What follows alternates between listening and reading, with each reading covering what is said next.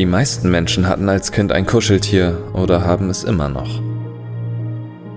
Sich vorzustellen, dass dieses kleine Plüschtier da vor einem seinen ganz eigenen Charakter besitzt und mit einem spielen will, löst bei vielen Leuten mit einer blühenden Fantasie ein Gefühl von Fröhlichkeit und Harmonie aus. Nun stelle man sich vor, dem wäre nicht immer so. Vielleicht überlegt man sich dann doch lieber ein zweites Mal, ob man sich ein Kuscheltier ins Bett legt.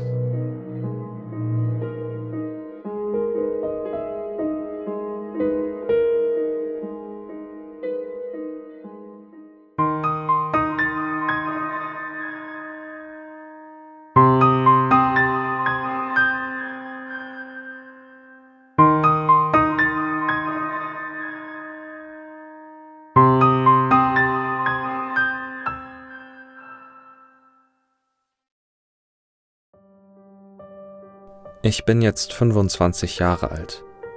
Ich war mal ein Mensch. Ein Junge, um genau zu sein. Und ich hieß John. Warum war? Nun ja. Damals war ich 19 und meine Mutter war mit meiner fünfjährigen Schwester Abby unterwegs zum Flohmarkt gewesen. Sonntags ist bei uns immer ein Flohmarkt im Sommer auf einem großen Parkplatz. Als sie wieder nach Hause kamen, gab mir meine kleine Schwester dieses weiße Kuscheltier. Es war klein und hatte große schwarze Glubschaugen mit einer gelbgrünen Umrandung. Hier, John, das ist für dich. Ich hab's auf dem Flohmarkt gesehen und wollte dir eine Freude machen. Du musst ihn ins Auto setzen. Er soll Glück bringen, hat der Verkäufer gesagt. Ich habe übrigens auch eins. Ein pinkes. Hier, guck mal. Ihr Plüschtier war dasselbe Modell wie meins, nur dass es ein wenig längere Ohren hatte und einen buschigen knallpinken Schwanz. Ich bedankte mich natürlich bei ihr und setzte mein weißes Tierchen auf den mittleren Platz der Rücksitzbank. Am Wochenende danach war ich mit meiner Schwester an ihrem Lieblingsplatz. Anschließend waren wir noch Eis essen. Nach einigen Stunden sind wir wieder zu Hause angekommen, als Abby meinte, Du musst ihn anschneiden, sonst fliegt er noch vom Sitz. Wer? Na, Mickey. Mickey. Ich schaute sie belustigt an. Ja, ich habe heute von ihm geträumt und er sagte mir, er heißt Mickey. Nach einer kurzen Pause meinte sie schließlich, Er wollte mit mir spielen. und legte den Sicherheitsgurt um das Tier. Wir gingen ins Haus, da es Abendessen gab und unsere Mutter nach uns gerufen hatte. Erzähl ihr bloß nichts vom Eisessen, sonst bekommst du keinen Nachtisch. Sie nickte mit dem Kopf. In dieser Nacht konnte ich schlecht schlafen und ging hinunter in die Küche, um ein Glas Milch zu trinken, da mir das schon immer geholfen hatte. Der nächste Tag begann ganz gut. Voller Energie stieg ich in der Früh ins Auto, um zur Arbeit zu fahren. Ah, guten Morgen, Mickey. Verrückt.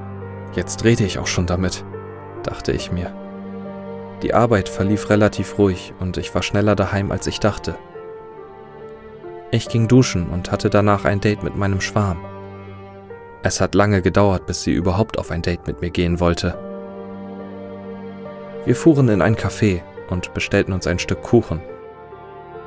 Wir saßen direkt am Fenster mit direktem Blick zur Front meines Autos. Aus dem Blickwinkel konnte ich Mickey sehen. Er war so positioniert, dass mich seine großen Augen ansahen. Mir war ein wenig unwohl dabei und ich kam mir etwas beobachtet vor, aber das legte sich einige Minuten später.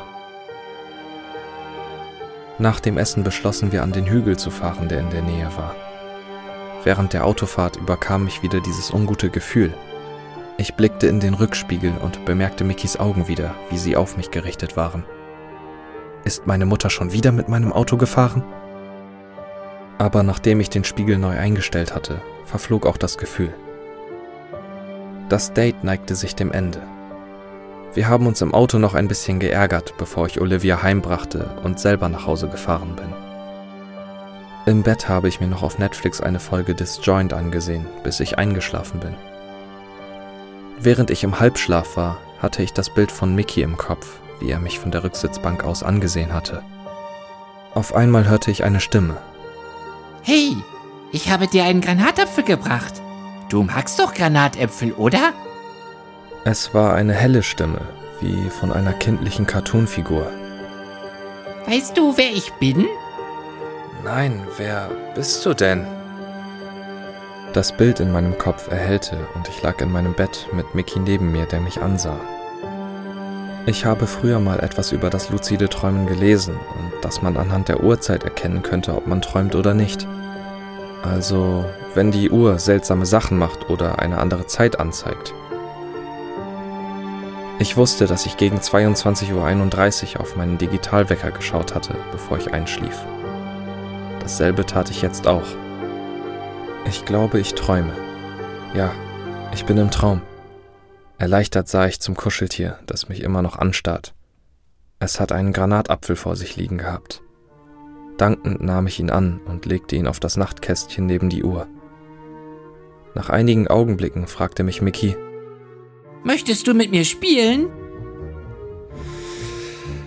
Willst du nicht lieber mit meiner Schwester spielen? Nein, deine Schwester ist nicht hier. Und mit dieser Olivia hast du auch gespielt, sagte er mit einer bedrückten Stimme.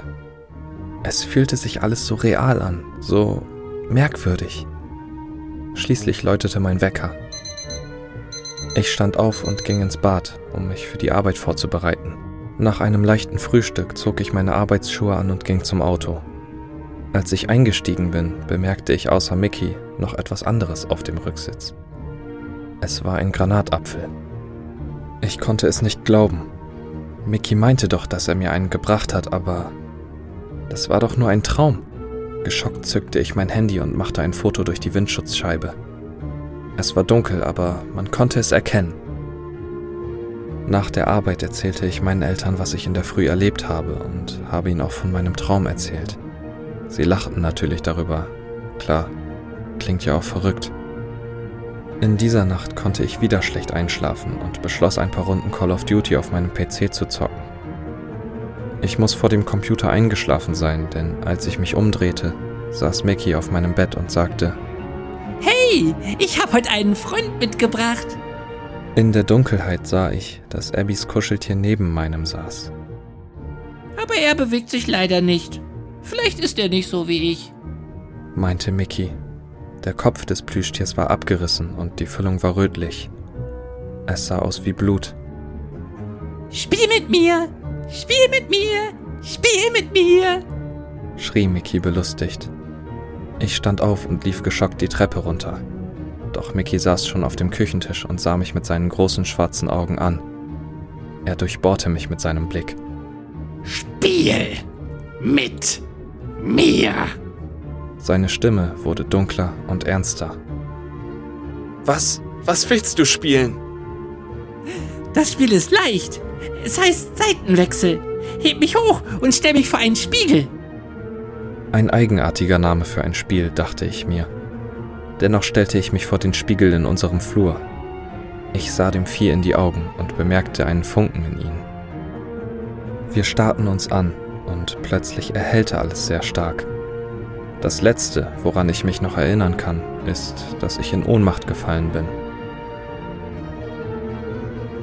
Nun, hier bin ich. Ich bin aufgewacht und blicke starr in eine Richtung. Ein Haufen Leute gehen an mir vorbei. Was ist das? Ich kann mich nicht bewegen. Warum bin ich so klein? Träume ich immer noch?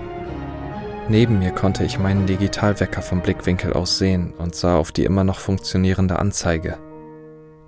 Ich bemerkte, wie eine Hand nach mir greift. Die Person hebt mich hoch und dreht mich zu ihr. Es war ich. Hoffentlich findest du schnell jemanden zum Spielen.